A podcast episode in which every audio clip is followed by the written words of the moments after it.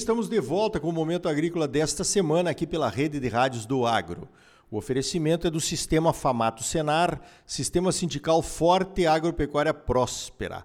Olha só, a Confederação de Agricultura e Pecuária do Brasil, a nossa CNA, entregou essa semana algumas sugestões, alguns pedidos dos produtores, esses pedidos que foram vieram de consultas que o sistema todo, através das federações e sindicatos rurais, faz pelo Brasil afora para os produtores, entregaram então essas sugestões para o novo Plano Safra, que deverá ser anunciado em junho, talvez até antes aí, segundo algumas informações que vêm lá do Ministério da Agricultura.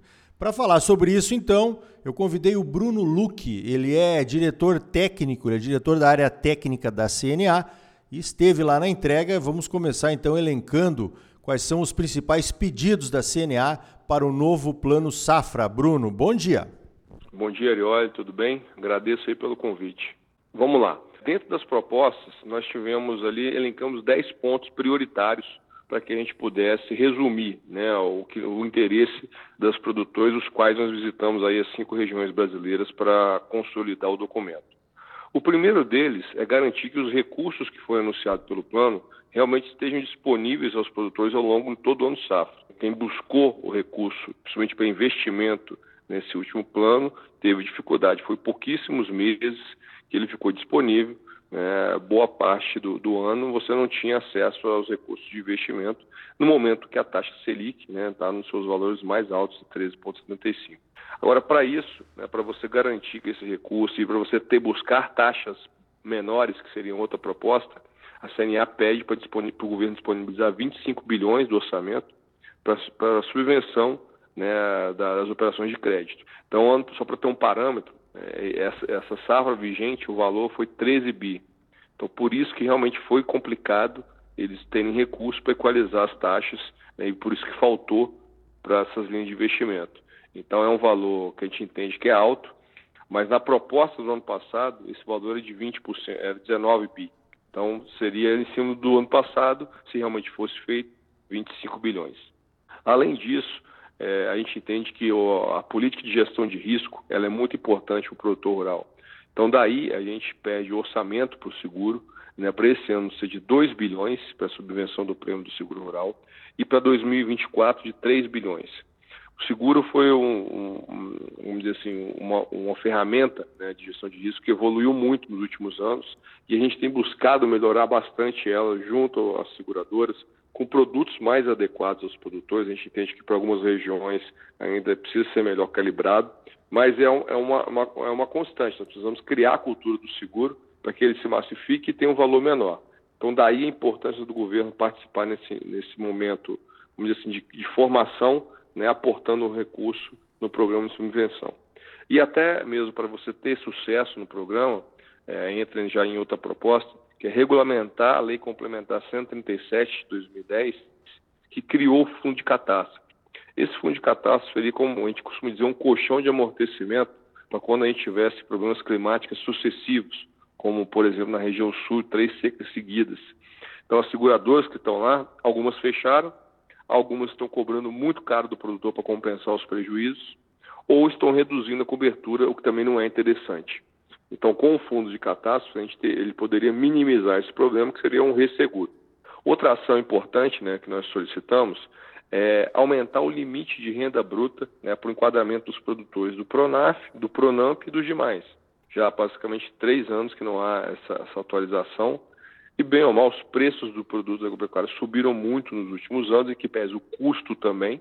Então, em média, nós estamos pedindo em torno de 30% de aumento de enquadramento.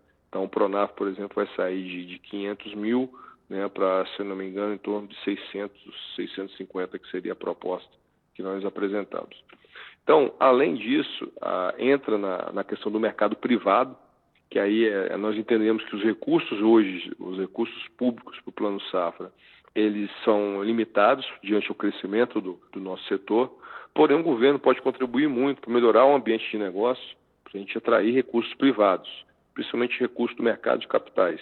A ideia é que a gente possa possibilitar a utilização de parte da, da exigibilidade, né, que hoje compõe os recursos para o crédito oficial, para que ele possa subvencionar os fundos de investimento das cadeias cadeias agroindustriais, os chamados FIAGROS. Então, hoje o FIAGRO já tem um custo de administração menor que, que a, as linhas de investimento do crédito rural oficial, né, que é operado, operacionalizado pelos bancos, porém a gente precisa fazer ele ganhar escala. Né, e para isso a ideia é você pegar parte desse direcionamento e colocar no FIAGRO para que ele avance mais rápido e o mercado privado né, se construa. Então, olha, de forma geral, ah, desculpa, e é o último ponto que eu havia me esquecido aqui, é a priorização de algumas linhas de investimento. Dentre elas, o programa ABC, que é justamente boa parte das práticas sustentáveis de produção que o produtor já implementa, o Inovagro, que é tecnologia pecuária, cultivos protegidos, o PCA, que é construção de armazéns, e o ProIrriga, que é de irrigação. Né? Então, essas seriam as quatro linhas de tecnologia que nós estamos priorizando, além, claro, do Pronap e do Pronamp. Muito bem, Bruno. É, o crédito rural não muda muito ao longo dos anos, infelizmente. Né? A gente sempre está precisando de mais recursos, porque o agro está entregando cada vez mais, né? com praticamente os mesmos recursos colocados à disposição todo ano. Falta dinheiro já agora antes da metade do, do ano safra. Aí o pessoal vai atrás da equalização, enfim, os custos aumentaram muito, como você disse, então os produtores precisam de mais dinheiro para plantar o mesmo hectare e por aí vai, né? Agora, o que tem de diferente, Bruno, nesse ano, nesse novo governo, é que o Ministério da Agricultura procurou a CNA para discutir uma forma de colocar um pouco de práticas mais sustentáveis no crédito rural. Como é que você está vendo isso? Nós tivemos uma reunião ontem, né? Eu gostaria que você comentasse para os nossos ouvintes o que, a CNA está achando dessa nova iniciativa aí do governo. Bem, eu acho que é, é muito importante a, a, proposta que surgiu agora, que é justamente você bonificar o produtor que tem alguma ação sustentável, alguma iniciativa sustentável ou alguma prática de, de, da famosa ESG, né? É, na verdade, a CNA, inclusive, já tinha uma proposta nesse sentido, quando a gente falava de seguro, a gente colocava que o produtor que já tem o seguro rural, ele teria que ter uma, um tratamento diferenciado pelo agente financeiro, porque ele já oferece menos risco, né? então ele poderia ter um, um rebate na taxa, uma ampliação no, no, no, limite de crédito, maior prazo de pagamento, enfim. Então já existe uma proposta nessa linha no caso do seguro.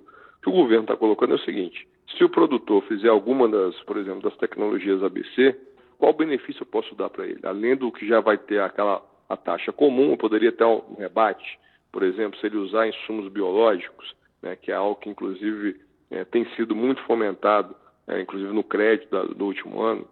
Então, é, a ideia é justamente buscar como fazer essa calibração por cadeia produtiva e, e quais seriam essas tecnologias que, de certa forma, estão no plano, mas que a gente pode dar mais ênfase para que o produtor possa ser é, bonificado né, e não entre na vala comum ali como os demais é, numa situação que ele faz algo diferenciado no sistema produtivo. Então a gente encerra com uma forma muito positiva. O que nós estamos fazendo agora é discutindo com, com nossos presidentes, nossas comissões aqui da CNA, para que a gente apresente algumas formas simplificadas né, que o agente financeiro consiga explicar e monitorar né, e o produtor consiga entender e implementar. Perfeito. Eu acho importante, né, porque na verdade como disse o representante do Ministério ontem na reunião, com os presidentes e vice-presidentes das 18 comissões, são coisas que muitos produtores já fazem e é preciso que a gente possa, de, de alguma forma, talvez até medir isso para que entre numa outra questão maior, né, que é provar, mostrar e comprovar a sustentabilidade do agronegócio brasileiro. Né? Exatamente, eu acho que uh, nós já somos a agricultura mais sustentável do mundo e isso né, não resta dúvida. Agora, o, empecilho que nós temos é justamente como é que a gente dá essas provas dessa sustentabilidade, né? E isso é uma oportunidade, a gente comenta muito, não só para, eu acho que é uma iniciativa boa para o crédito rural oficial, mas que, de certa forma, se a gente conseguir modelos de mensuração né, e monitoramento baratos e que não onere tanto o produtor, eu consigo, inclusive, buscar, é, vamos dizer assim, fundos de investimento, né, outros recursos hoje que são direcionados a essa finalidade. Só que pela dificuldade de comprovação ou pelo alto custo, a gente acaba não tomando, porque vai ser muito mais caro você demonstrar do que utilizar o recurso no dia a dia. Então, acho que serve para o setor pensar como um todo, né, e a gente buscar alternativas é, tecnológicas, científicas, o que seja, para a gente demonstrar tudo que já é feito de bom e poder, se, ah, vamos dizer, se apropriar disso de uma maneira, é, de uma maneira positiva. Né? Nós temos que fazer o que, eu, o que eu tenho de reserva legal, o que eu tenho de APP, seja diferencial nas nossas commodities. Né? Que eu chego lá fora e quando eu coloco a minha soja, o meu milho, né, a minha carne, ela tem que ter realmente um tratamento, alguma coisa diferencial, porque ela já tem embutido ali no mínimo 20% de APP reserva legal. Então, acho que é uma boa oportunidade para a gente é, fazer o setor pensar né, como a gente pode colocar isso em prática. Muito bem, conversei com o Bruno Luque, diretor técnico da CNA, a nossa Confederação de Agricultura e Pecuária do Brasil. Bruno, parabéns pelo trabalho e obrigado mais uma vez pela tua participação aqui no Momento Agrícola. Eu que agradeço, Ayori, pela oportunidade da gente estar divulgando aí essa ação importante. A gente sabe que o seu programa tem uma audiência muito boa e fica feliz em poder detalhar um pouco do trabalho que foi feito né, por várias mãos, né, começar pelos sindicatos rurais, federações, né, todos os produtores que nos ajudaram a construir esse documento. Fica aqui também o meu agradecimento. Grande abraço. Então tá aí, inovações no crédito rural. Esse pode ser o primeiro ponto de convergência entre o novo governo e os produtores rurais através da CNA. Vamos acompanhando, conversando e evoluindo nas negociações. Se você quiser participar, é fácil. Procure o seu sindicato rural e discuta com os produtores aí da sua região as suas sugestões. O sindicato leva para a federação, a federação leva para a CNA e a CNA chega até o governo. Você sempre muito bem informado, ligado aqui no Momento Agrícola. Sistema sindical forte e agropecuária próspera. Sistema Famato Senar, trabalhando para aprimorar conhecimentos, melhorar vidas e garantir uma produção agropecuária mais sustentável e lucrativa para os produtores associados. E um Brasil melhor para todos nós. Por hoje vamos ficando por aqui. Então até a semana que vem com mais um Momento Agrícola Mato Grosso para você. Até lá!